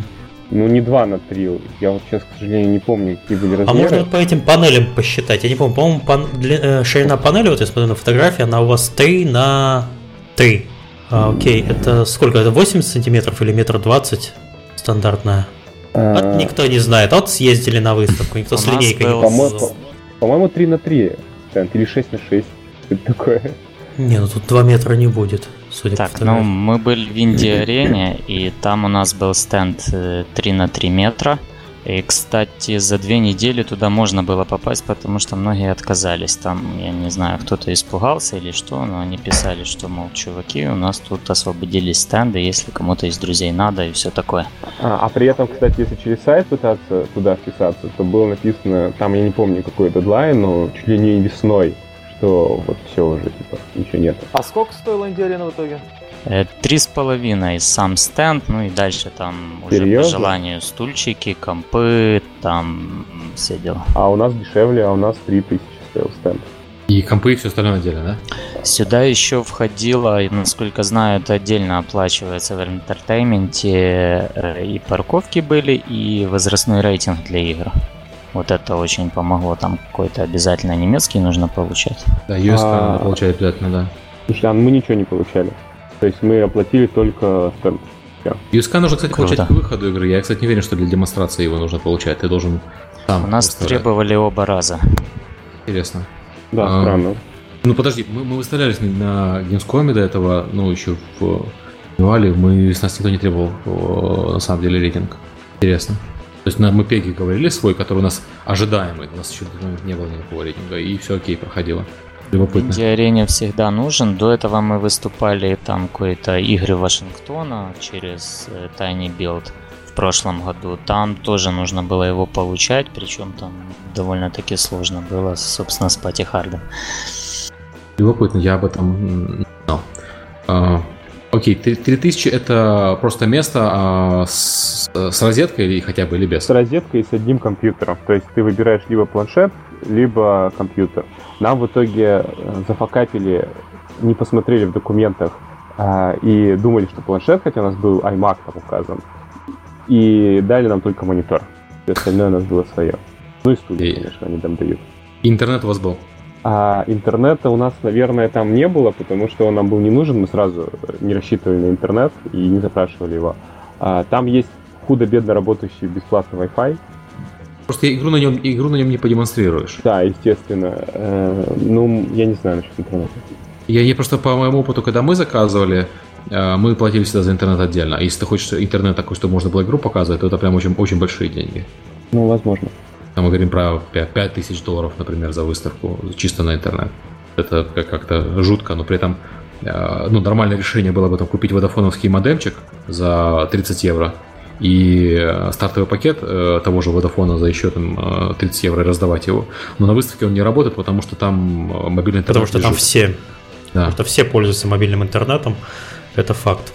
Ну, у нас с девайсами было все круто, там, кроме того, что у нас было заказано заранее, если там полетел монитор, нужен еще один контроллер, это все Indie Arena там решала там, буквально в течение 10 минут, там что угодно практически, кроме ножницы нажать. Что все это. Ну, как обычно, люди э, на самом деле ездят показывать сетевые игры, они с собой сервер таскают просто на выставку и все. Ну, мы так и делали, был. кстати. Вот, потому что иначе надеяться показать на крупной выставке какую-то сетевую игру, это очень тяжело. Поэтому, если у вас там нужен, допустим, у вас игра мультиплеер там 15 там, на 15, вам придется делать отдельный билд, на котором работают боты, чтобы вы могли спокойно ее показывать. На интернет надеяться нельзя. Интернет на выставках всегда самое ненадежное. А потому что если вы привезли сетевую игру, купили, заплатили денег, она у вас не работает, это будет очень плохо. Это это провал. У нас, у нас была забавная ситуация, что приехали в Белдом, который, ну, э, Мор синглплеерная игра, очевидно, да, но мы приехали с билдом, который при запуске должен коннектиться к дебаггеру, иначе не запускается. И мы это поняли, соответственно, э, тестили мы его все это время в студии, где интернет есть, да, и никто как, как бы этого не заметил. И мы заметили это, когда запустили его в первый день на GDC, начали бегать в ужасе, хорошо, что над нами организаторы жалились и э, под столом передали нам USB флешку и сказали пароль секретного Wi-Fi канала. Ну, у нас да. все заработало там. Да, это очень полезный опыт. Естественно, когда ты едешь куда-то, все ты это учесть не можешь. Может каждый раз случиться все что угодно. Э, у нас однажды стенд потеряла авиационная компания, и мы бегали быстро, искали принт-студию. Это было в Барселоне, по-моему, в году в 2000... Ой, дай бог да, памяти. Нам, нам, в 2005, по-моему, у нас не доехал наш стенд, мы приезжаем, у нас голые стены. Поэтому быстро искали, просили макеты у ну, то есть из офиса ребята досылали. А, и просто печатали там Э, знаете, такие растяжки, которые ставят, я не знаю, как это правильно называется, такая шторка поднимается. По паучки в смысле? Ну, шторка поднимается, вот как у вас было, господи, на, на DevGAMM е, вот это вот. Ну, паучки, да, да, да, Это паучок называется, окей. Да. Вот, и хотя, я, хотя я, бы не так. знаю, мы их называли паучки, на самом деле. Ну, я не знаю, может, никакое другое название есть. Окей. Trademark, э, копирайт Галенкин, паучки. В общем, покупайте паучки. Очень советую хотя бы иметь всегда, имейте запасной план, потому что если что-то может пойти не так, пойдет не так. Это обязательно. Это проверено годами. Поэтому всегда нужно иметь что-то такое, что-то такое у себя под боком. Даже если вы везете с собой стенд, стенд, естественно, вы э, везете не, не знаю, не в багаже, а если он большой, то он ведется, везется отдельно транспортной компанией. А в багаже вы в самолете не расплатитесь по цене за, за какой-то приличный стенд, потому что каждая коробка, она весит там килограмм под 30. Э, может быть, нет, даже больше, наверное, под сотню. Вот, и, соответственно, развернуть такой стенд будет очень тяжело. Надо всегда что-нибудь такое легенькое для себя. А, такой вот у нас люди выстрелились и в бизнес-зоне, и в инди-арене, и а, в публичной зоне. А, кто приходит на, на, вот на, на ваши игры смотреть? Можете а... как-то вкратце портрет аудитории составить? Насколько он похож на то, как вы себе представляете своих игроков? Ну, мы, мы, были, мы были на самом деле на GDC еще, если интересно, mm. можем про GDC рассказать. Я. Да, интересно. Да, конечно. А, ну, короче, на GDC какая история? Мы думали, что на GDC будет больше такая бизнес-тусовка, может быть, там какие-то связи с паблишами завяжутся, или там, ну, просто какие-то интересные там деловые связи, да? Ну и плюс показать профессионалам индустрии просто билд, там, фидбэк получить от каких-нибудь там художников по свету из Ubisoft Montreal или что-нибудь такое, да? А в итоге, ну, в чем, было, в чем было наше преимущество? Мы были единственной игрой на GDC, да, потому что все остальные были бизнесы, э, штуки для анимации, штуки для трафика, штуки для про, там, э, плагины всякие для Visual Studio, вот такие вот истории, да. И мы были единственной игрой. И к нам выстроилась очередь. И из кого же нам выстроилась очередь? Нам выстроилась очередь из студентов, которые туда, судя по всему, попали по какой-то квоте. Слушайте, даю бесплатно без идей. Зачем мы ездим с играми на профессиональные выставки? Ездите на сельскохозяйственные выставки. Там будет только фарминг-симулятор, и вы, представляете, вот все люди, которые будут ходить между этими бесконечными доильными аппаратами, им очень захочется поиграть в вашу игру. Это будет отличный фидбэк. Рекомендую. Ну да, ну, то есть в основном, в основном были студенты, э, пара чуваков было из индустрии прикольных, которые там дали фидбэк по делу, по, по, пара было инди-разработчиков, э, журналистов, по-моему, был один человек, который был настоящим журналистом, потому что было еще там э, два-три, ну совсем прям молодых ребят, которые говорили, типа, у меня блог. Я такой, ну ладно, да. Ну, то есть кто знает, может быть, они там большие блогеры, просто их не узнал, да. И был один, один очень грустный чувак из AAA, который посмо... подошел, поиграл, говорит, да, да, игра нравится. Говорит, а я говорю, как же DC вообще? Говорит, да хреново это, что такое? Он говорит, раньше я приезжал на GDC и видел, как AAA учит Индии, как делать игры. Я сейчас и приезжаю и вижу, как Индия учит студентов делать игры. А, ты, кстати, знаешь, по поводу GDC, это, это проблема с европейским GDC. Э, в него постепенно перестают ездить люди. То есть у нас э, от компании есть, ну, были люди на GDC на самом деле, это от Epic, э, понятное дело. Но вот по своим знакомым я так спрашиваю, большинство людей перестали ездить на GDC Европу, ездят только на американский. Потому что на GDC Europe получается ну, повторы американских докладов и вот это инди, который учит разработчиков, ну, который учит студентов. И проблема с инди, которые учат студентов, не в том, что инди не могут что рассказать, а в том, что инди можно послушать просто гораздо дешевле. Билет же на GDC сколько там, полторы штуки стоит? Да, он до хрена стоит. Да, да, это очень дорогое удовольствие. В время как нормальная инди-конференция, она ну 100 евро, ну 150 евро. А у них же в параллели еще, еще говорят, что у них э, очень много трафика. Respawn идет крау, параллельно. А, Respawn, да. Да. И респаун, по-моему, 100 евро стоит как раз. И там те же самые инди, которые учат студентов, но, но просто дешевле сильно. Угу. Так что я думаю, что GDC надо, европейскому GDC надо наконец-то понимать, что э, в европейских реалиях таких цены на билеты американские, они не взлетают, потому что в Америке их многие люди оплачивают за корпоративный счет.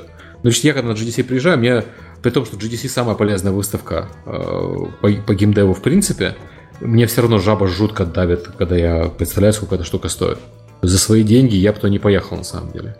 Она не настолько полезная. Я лучше съезжу на 10 других конференций поменьше, вот, э, и потрачу в итоге меньше денег, чем на GDC. Вот в итоге на, на Steam Dev Days поеду. 100 долларов всего, все удовольствие. А, давайте пойдем к, по, все-таки назад к аудитории, если не сложно. А, да, ну да, я, я закончить тогда про бизнес-зону и дальше mm-hmm. ребятам передать.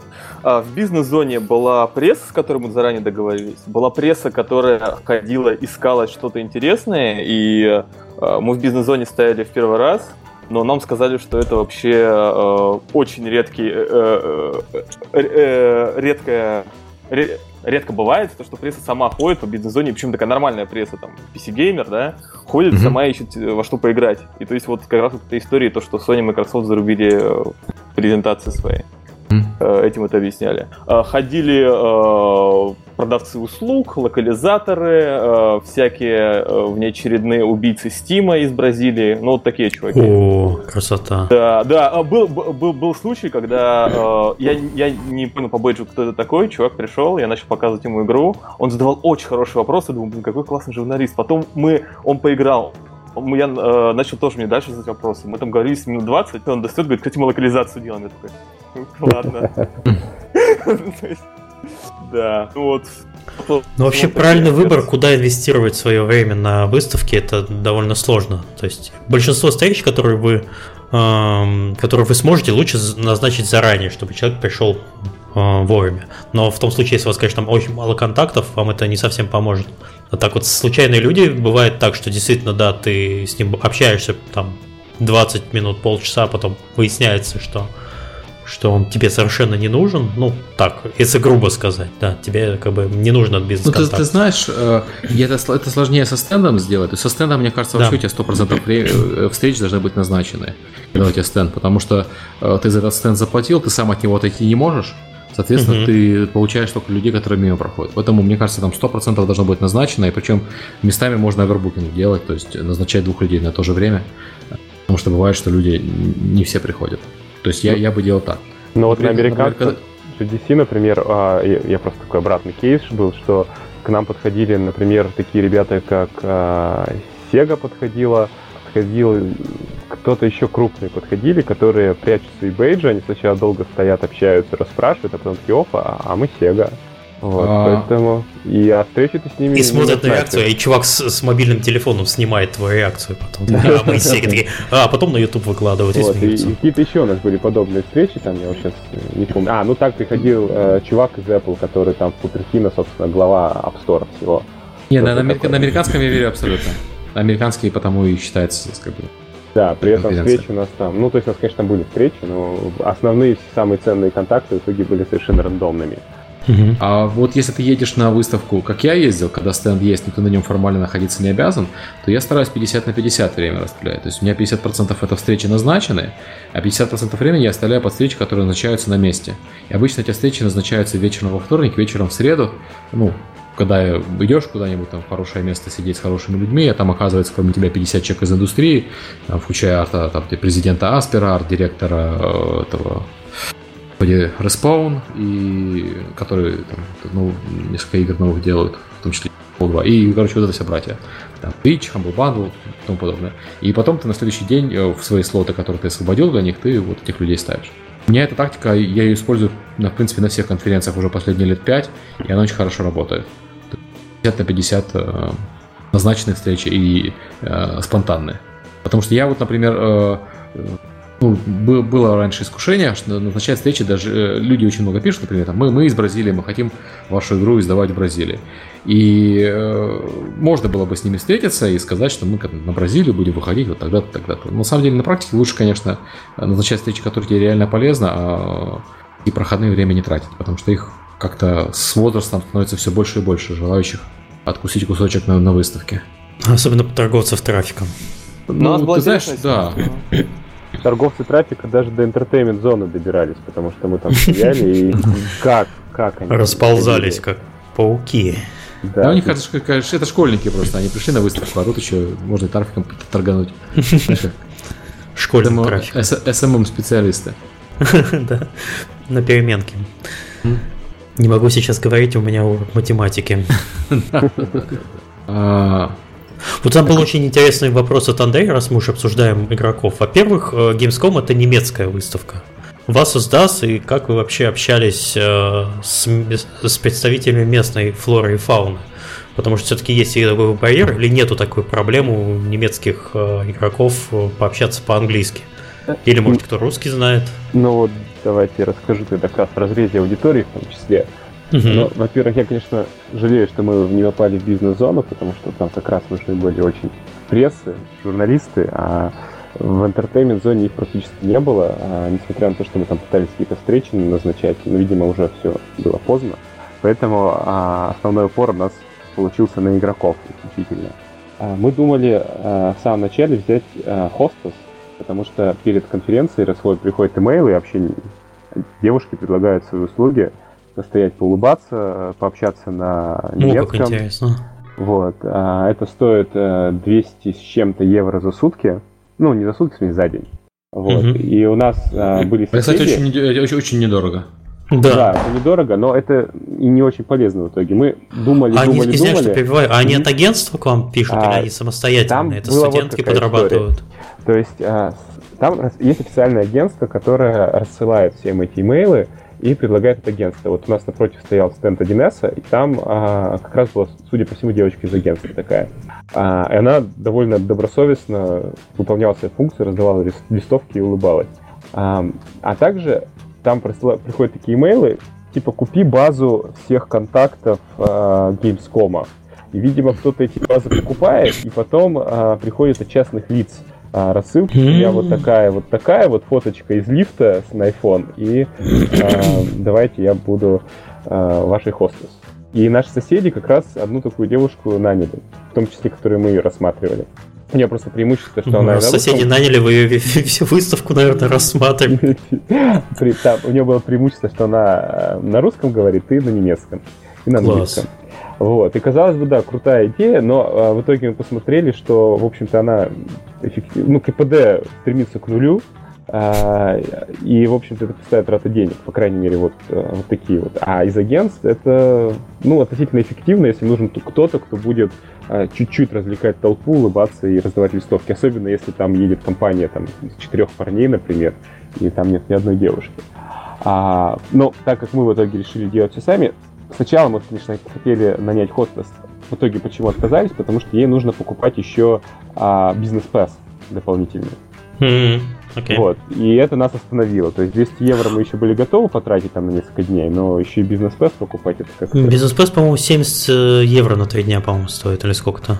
Нет, по-моему, сильно дешевле, по 50 евро, что такое. Да, а я что-то смотрел, что там какой-то или эксибитор пэс там нужен. Ну, в общем, там какой-то был с этим момент, который в общем-то, уже... Нет, там есть как бы, который на все прям дни, он дорогой, а есть на три дня каких-то вот. Есть бизнес-пас на три дня, и есть экзибитор спас, который э, дают экзиб... ну, тем, кто выставляется. Экзибитор спас, нет, типа, нет, ну, самый пафосный, он дает, он дает доступ даже во вторник э, на застройку. Окей. Ну, в общем, я не помню нюансы, но в итоге мы все сложили, получилось у нас довольно много денег, мы решили, ну ладно, типа обойдемся сами. Вот. И первым, конечно, удивлением... Каково было... из вас в юбку нарядили? А, у нас с нами была замечательная девочка Ксюша, то есть со мной мы вдвоем ездили. Поэтому а, у нас был баланс мальчик-девочка, и не запариваться за, за это. Хорошо. Вот. А, и первый шок был, что нам все говорят на немецком. А, я да, думал, ладно, да ладно. Ну, я думал, там будет много, много будет иностранцев, которые все-таки приедут. Но их было, я не знаю, процентов 7, может быть. А все остальные это, конечно, немцы. И школьники, а, как правило, еще и не говорят на английском. А, хотя, в принципе, получается, что процентов, наверное, 75 немцев на, говорит на английском на сложном уровне, им можно объяснить правила игры. Так как у нас реал-тайм стратегия, у нас, к сожалению, а, нужно потратить там сколько-то ну, порядка, наверное, минуты в начале, пол -пол полторы минуты, может быть, чтобы а, объяснить человеку, как играть, потом он еще где-то 8 минут у него длится сессия. А мы показывали PvP. То есть стоят два компьютера, и два человека дружатся друг с другом. Вот. Это, кстати, тоже очень был хороший кейс, потому что это привлекало людей сильно больше, чем сингл. Потому что они видели э, живую игру, живых людей, и когда кто-то двое играли, сразу собиралась небольшая кучка вокруг. Когда никто не играл или там один кто-то играет в сингл, это не вызывает интерес у такой достаточной аудитории. Ну вот, а, и хотя мы в этот раз подготовились на ошибках прошлых конференций, распечатали бумажку с указанием controls, а, и какой-то выработали небольшой спич, как быстро и емко рассказать, как играть, но в итоге все свелось к тому, что на бумажку никто не смотрит, а человеку все равно приходится говорить буквально, что вот бери эту кнопку, бери эту кнопку, а потом просто смотреть так как каждый игрок тупит по-своему, и в зависимости от этого э, давать ему постоянно наводящие подсказки. Но благо, что у нас там ретеншн второго, третьего и четвертого дня были очень хорошие, и потом э, в середине выставки игроки начали учить друг друга на немецком, как играть, они возвращались к нам э, многие, и поэтому можно было там полдня практически сидеть и просто смотреть, как игроки между собой играют, там уже играл, учат других, э, кто новички подходят, и вот это все само как-то вертится. А, вот. Как- как-то так. У нас, кстати, вот был... Интересно, на самом деле, а вот то, что люди возвращаются на следующий день на выставку все равно к той же самой игре, это, это достаточно любопытно, я не ожидал. А я вот расскажу тоже еще здесь небольшую ремарку, после этого слова передам. А, то многие ходили с браслетиками, когда ты стоишь в очередь, тебе дают браслетик, и тебе надо где-то время убить. И даже подходили узнавали, типа, а у вас нужно какой-нибудь браслетик или можно поиграть? И когда ты видишь, что перед тобой стоит два человека, ну, я им честно говорю, что там на пару игроков, там, время сессии около 8 минут. Они понимают, что они через 10 минут постоят и смогут поиграть. И то же самое, наверное, справедливо для Индия Арена Буст, которая рядом была. потому что там это, это то место, где реально можно поиграть без очередей, в общем-то, и без долгих ожиданий. А, плюс а, приходили семьи, и я был очень удивлен, что пожилые немцы, они очень легко осваивались с играми и играли со своими детьми. А, и они были рады, что можно вот прямо здесь сейчас поиграть с сыном, например. Вот, или там мама играла с дочкой. И таких кейсов у нас очень много было. Вот, это прикольно. Ну и, кстати, здорово, что приходили фанаты, такие говорили, о, там Маша Wars 2, я в первую игру играл очень круто, даже не знал, что вторая выходит, типа, как здорово. И, и они тоже уже умели играть, и, и, соответственно, проблемы с обучением их не было. Вот так вот. Окей, okay, uh, Давайте тогда подвигаться дальше по аудитории, мы немножко, немножко понятно. Вот э, сказал, что... Нет, я так и не понял, что есть какое-нибудь универсальное решение, кроме как знать немецкий язык, прежде чем ехать? То есть, а, на самом деле, нас... по-английски это говорят, на самом деле, почти у нас, все. У нас чит-код был. А, вот я сказал, что нас встречал а, в аэропорту фанат, так вот, в итоге мы его зарядили, он с нами на стенде стоял, и тем, которые по-английски не говорили, по-немецки про игру рассказывал. Это было довольно-таки эффективно, неожиданно. Так что вот, можно местно... Побольше фанатов воспитывать, да. местное население. Но вообще нужен, конечно, я считаю, человек, который говорит на немецком, потому что они все подходят, они по дефолту говорят на немецком, и ты должен им сказать, ой, сори, я English only, и после этого они такие, кто-то начинает с тобой говорить, кто-то не начинает, а, потому что не умеет, а у кого-то большие проблемы с коммуникацией начинается. Я вот думаю, что самым правильным, возможно, и простым будет сделать очень такую хорошие степ-бай-степ инструкцию для игроков на немецком языке, которую было бы видно, когда ты берешь геймпад в руки сразу же. Может быть, сразу на экране сделать экран первым входом, или там мини-туториал встраивать специально. Вот. А, ну, либо нанимать хостес реально, которая будет обучать игроков. Ну, такую еще найти надо. На самом деле, хостес, повторюсь, 200 евро в день это совершенно недорого за хостес. То есть это сравнимые деньги, по-моему, даже на Игромере больше стоят хостес. Да, но это код в мешке, ты не знаешь, кто там будет. Ну, понятно, это, это правда. Если бы знать, да-да, нанимать имеет смысл. Э, знаешь, э, ну, опять-таки, по участию в бизнес-зоне, э, все, кто приходит в бизнес-зону, все знают английский язык. Игроки, я понимаю, что наверняка не так. В принципе, в Германии знание английского языка достаточно распространено среди молодежи, но пожилые люди, да, там мало кто знает английский. У нас на стенде никто не попался, кто бы не знал английского. Вот как-то даже так. Детей было, честно говоря, мало, потому что Пати Харт мы их вообще не пускали играть, а Тайкун приходили играть, но даже дети, которые к нам подходили, и тоже знали английский. Вот для меня это самому сюрприз.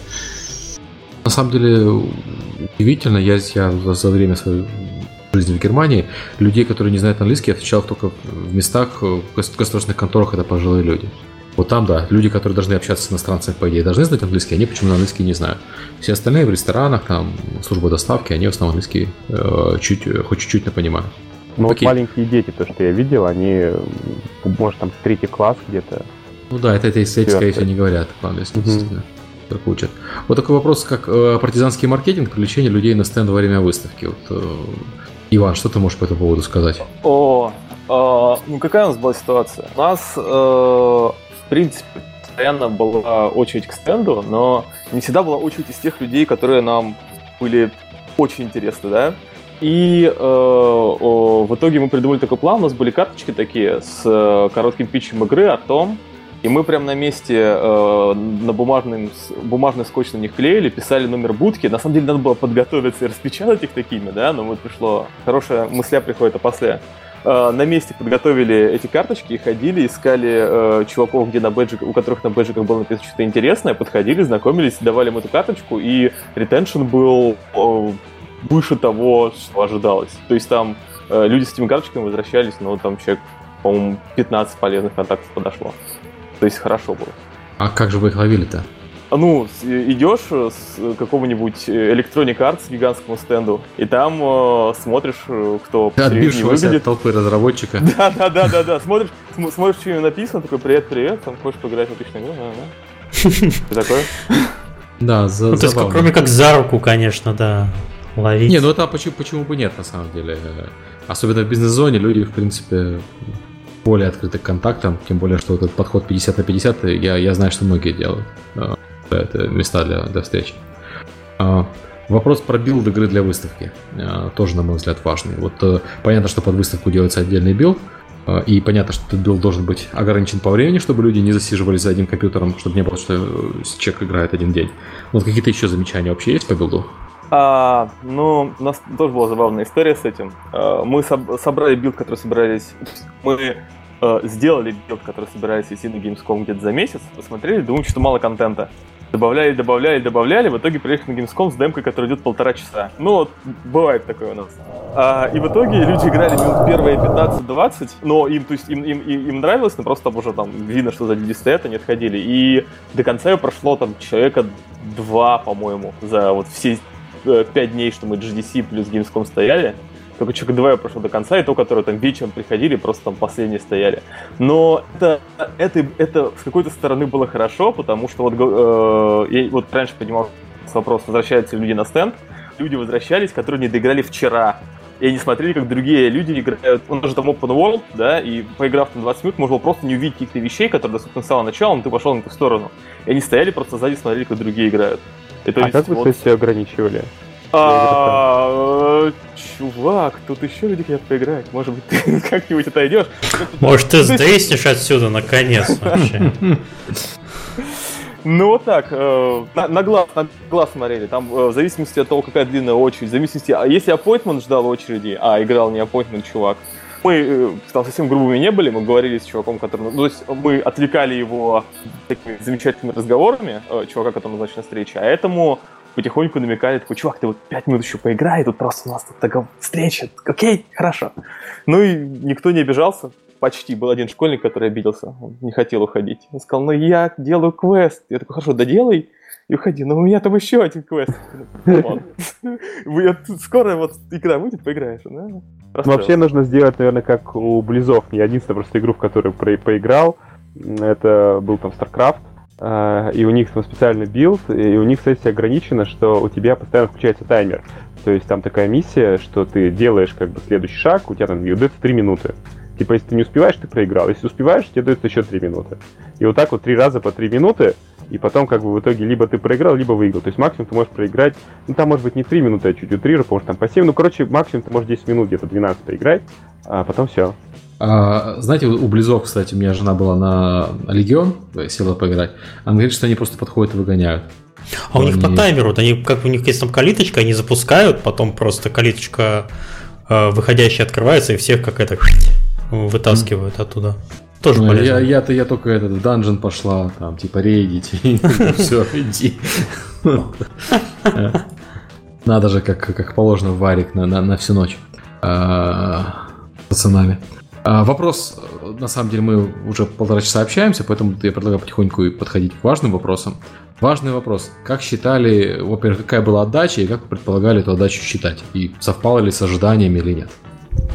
Так, ну у нас, наверное, уже начинает совпадать, хотя еще ждем некоторых результатов. Вот, возвращаясь к теме, как привлекали внимание, мы сделали большой э, диджейский пульт из пенопласта, который светился и привлекал внимание. Его очень удобно где-то к статейке приложить, получили очень много прессы, телевидения – вот сегодня вышел видео от Gamer ANX. Там нас взяли в десятку новых игр на Gamescom. Вот там 500 тысяч просмотров. Плохо. А, то есть вы э, вот по видео считаете, условно говоря, ну, по, логично, по кавериджу? Нет, не только по видео, смотрим просто какие-то Статьи, ну, видео и относительные, относительные, да, результаты, там, не знаю, сравниваем с прошлым годом как-то так вот. А у вас был какой-то план, когда вышли? То есть, ну, говорили, там, если получим миллион просмотров видео, зашибись. Если получим два, купим себе еще один диджейский пульт. Нет, не было такого плана. Окей. А остальные ребята, как вы считали и считали ли вообще? А, ну, у нас... Э, ну, Андрей, ладно, а, я быстро скажу. У нас основная цель была, была все-таки не пресса, а, а, а паблишеров, mm-hmm. контакт найти. И контактов достаточное количество, они сейчас все в работе. Так что большее количество даже, чем мы ожидали. Так что неплохо все. Okay. Но у нас получился, наверное, небольшой мисс-матч, потому что мы хотели как раз контактов прессы, но не попали в бизнес-зону. Ну, решили ехать в любом случае, я уже говорил. Поэтому в итоге общались с игроками, а, получили отличный фидбэк с точки зрения плей-теста, тоже это все было очень круто. А, я вот еще не посмотрел, сколько у нас было сыграно сессий за все это время. а, чтобы примерно хотя бы оценить охват аудитории. К сожалению, не считали игроков, хотя каждый раз стараюсь начать считать э, посетителей стенда. Вот. Но по кавериджу у нас там буквально 10 журналистов было, и мы даже это не отслеживали, потому что я думаю, что каверидж в итоге, к сожалению, относительно Gamescom для нас он там будет около нуля. А, сравнивая там с другими выставками, там, с тем же GDC, конечно, это сильно хуже результат. Но, видимо, мы тут сами виноваты. Ну и, кстати, еще то же самое, что все-таки на Инди-арена там э, лучше организован поток э, прессы и внимания к играм. Так что лучше все-таки в такие тусовки попадать. Вот. Ну, еще мы там с рядом, э, скажем так, ну, типа паблишеров и бизнес-контактов, которые нам э, могли бы быть полезны, да, мы с ними повстречались и пообщались, может быть, конечно, за то, что это вырастет. Тогда, естественно, для нас э, окупится, в том числе, там, если мы будем на локальной территории там, с какими-то паблишерами выходить. Вот, так это было для нас. Окей, понял. А, а, что еще мы хотели обсудить? Я файл закрылся случайно. А, так, как готовиться, как показывать. И давайте про циферки расскажем. То есть мы поговорили примерно про стоимость участия. Что у нас еще там по цифрам, по, по кавериджу мы говорили. Миш, я ничего не забыл, я просто пытаюсь сейчас Ну, на, мне бы еще хотелось услышать какой-нибудь, не знаю, какие-нибудь выводы еще, но это ближе к концу. То ну, есть, мы на самом деле э, близко к концу. Да стоит вообще ездить или нет? Э, отбивается это все по эмоциям три раза или нет? Ну, начну тогда. Нам э, очень-очень отбилось э, первую очередь классным плейтестом еще очень неожиданно, mm-hmm. потому что каких-то игроков, что мы здесь приглашаем, они ну, по-своему субъективны, да, приходят приглашенные, третьи фирмы тоже такое дело, а здесь было очень много тех, кто приходит играть инди-игры. И видна их реакция, видно, чего они ждут от игры, и вот в этом плане очень ценно. Само собой, пресса, телек, все такое тоже.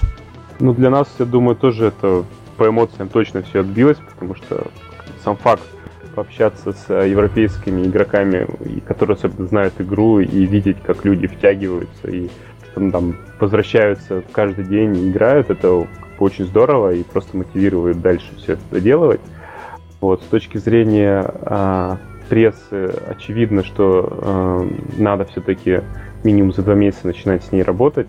А, и, а, ну, да, пускай. Я что-то еще хотел сказать, но мне из головы вылетело. Вот, поэтому... Алло, пропал, пропала связь.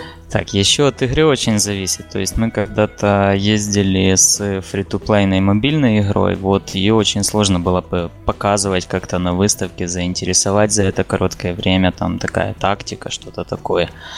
А очень круто показывать э, локальный PvP, он прямо на выставке там отбивается по эмоциям очень классно. И, ну и, собственно, в этот раз Тайкун, Германия, как бы там их любят. Очень много народу магнитились просто на надпись Тайкун. Ну, кстати, ну, да, локальный и... PvP очень хорошо отбивается именно по эмоциям. И вообще, кстати, да, неизвестно, вот так вот люди, извини, что перебиваю. Да, да, да, да, да. Люди ходят, которые играют, э, ты же не знаешь, там, возможно, среди них есть какие-то инфлюенсеры, и потихоньку так критическая масса, она, возможно, тоже набирается. Это, конечно, очень сложно измерить каким-то образом. Ну, по крайней мере, наверное, моментально после выставки. Вот. А, ну да, люди играют в игру, это замечательно. Люди, причем иногда из э, скажем так, э, те э, виды людей, которых ты никогда бы иначе не привлек на плейтесты, да, то есть там э, австралийский студент, вряд ли бы я в другом месте видел, как он играет в моры, как он э, какие-то свои э, локальные мемы еще к тому, что он видит, применяет, да. А, с прессой отличное место, чтобы встретиться. Да, с прессой надо прям готовиться, готовиться, готовиться, чтобы э, прям поток был. Э, я бы посмотрел на локальные австралийские мемы про Мору Это... О да, о да, там исполнители крокодилы, исполнители крокодилы, там все, все серьезно. А, еще э, Ромеро же в игру э, не поиграл, но он подошел к монитору, сказал, что мне это нравится, я в это поиграю, и больше никогда не появился. Но, такое тоже было. Чертов обманщик. Ты ему сказал, иди Kickstarter дальше поднимай вообще. Че ты тут Ромеро ходишь? Ну, да, прикольно, когда селебрити, конечно, подходит какой-нибудь игровой такой из древнючих, а ты ему раз и что-нибудь говоришь, что все, прошло ваше время уже, динозавры, теперь мы на выставках. Все, рулим. Мне раз уж там про Мур. Там в чате очень часто задавали вопрос, когда? А, когда, когда? А, мы недавно анонс сделали в конце 2007-го. 7 а 7 7 седьмого, да, То есть да, да, нормально. играйте. В принципе, все уже есть. В конце 2017 года, а, потому что мы изначально на Kickstarter говорили конец 2016 но я думаю, Николай, по-моему, уже рассказывал э, в этом же подкасте, почему у нас все вышло не так быстро, как мы хотели, но зато, зато из плюсов сейчас делается то, что всем нравится, и прям если мы до конца э, э, то состояние игры, которое сейчас есть, э, пронесем, то будет крутая большая игра и будет хорошо. Давайте уже, наверное, тогда действительно под конец двигаться. Мне бы хотелось еще, ребят, ближайшие планы, вы, если так... Я так понимаю, для, для некоторых это была первая крупная такая выставка. Андрей? Ну, для нас э, не первая, пожалуй. Ну хорошо, да, у вас Да. Игромир еще был. Это Да, да. у нас там GDC был, Игромир, э, ну, Мгм. может, даже что-то еще было, я забыл. Ну, Casual Connect и всевозможные. Они, конечно, не крупные, но да. А, если сравнивать с Игромиром, кстати, а, можно сказать, что в Европе дети куда сильно а, более воспитанные, чем наши отечественные, и они э, легче усваивают игру, потому что я, кстати, помню, что год назад на Игромире, когда мы шоукейсились, было много народу, которые просто не понимали, они смотрели стеклянными глазами и вообще не понимали, что надо делать. Вот. А, А почему это не Дота?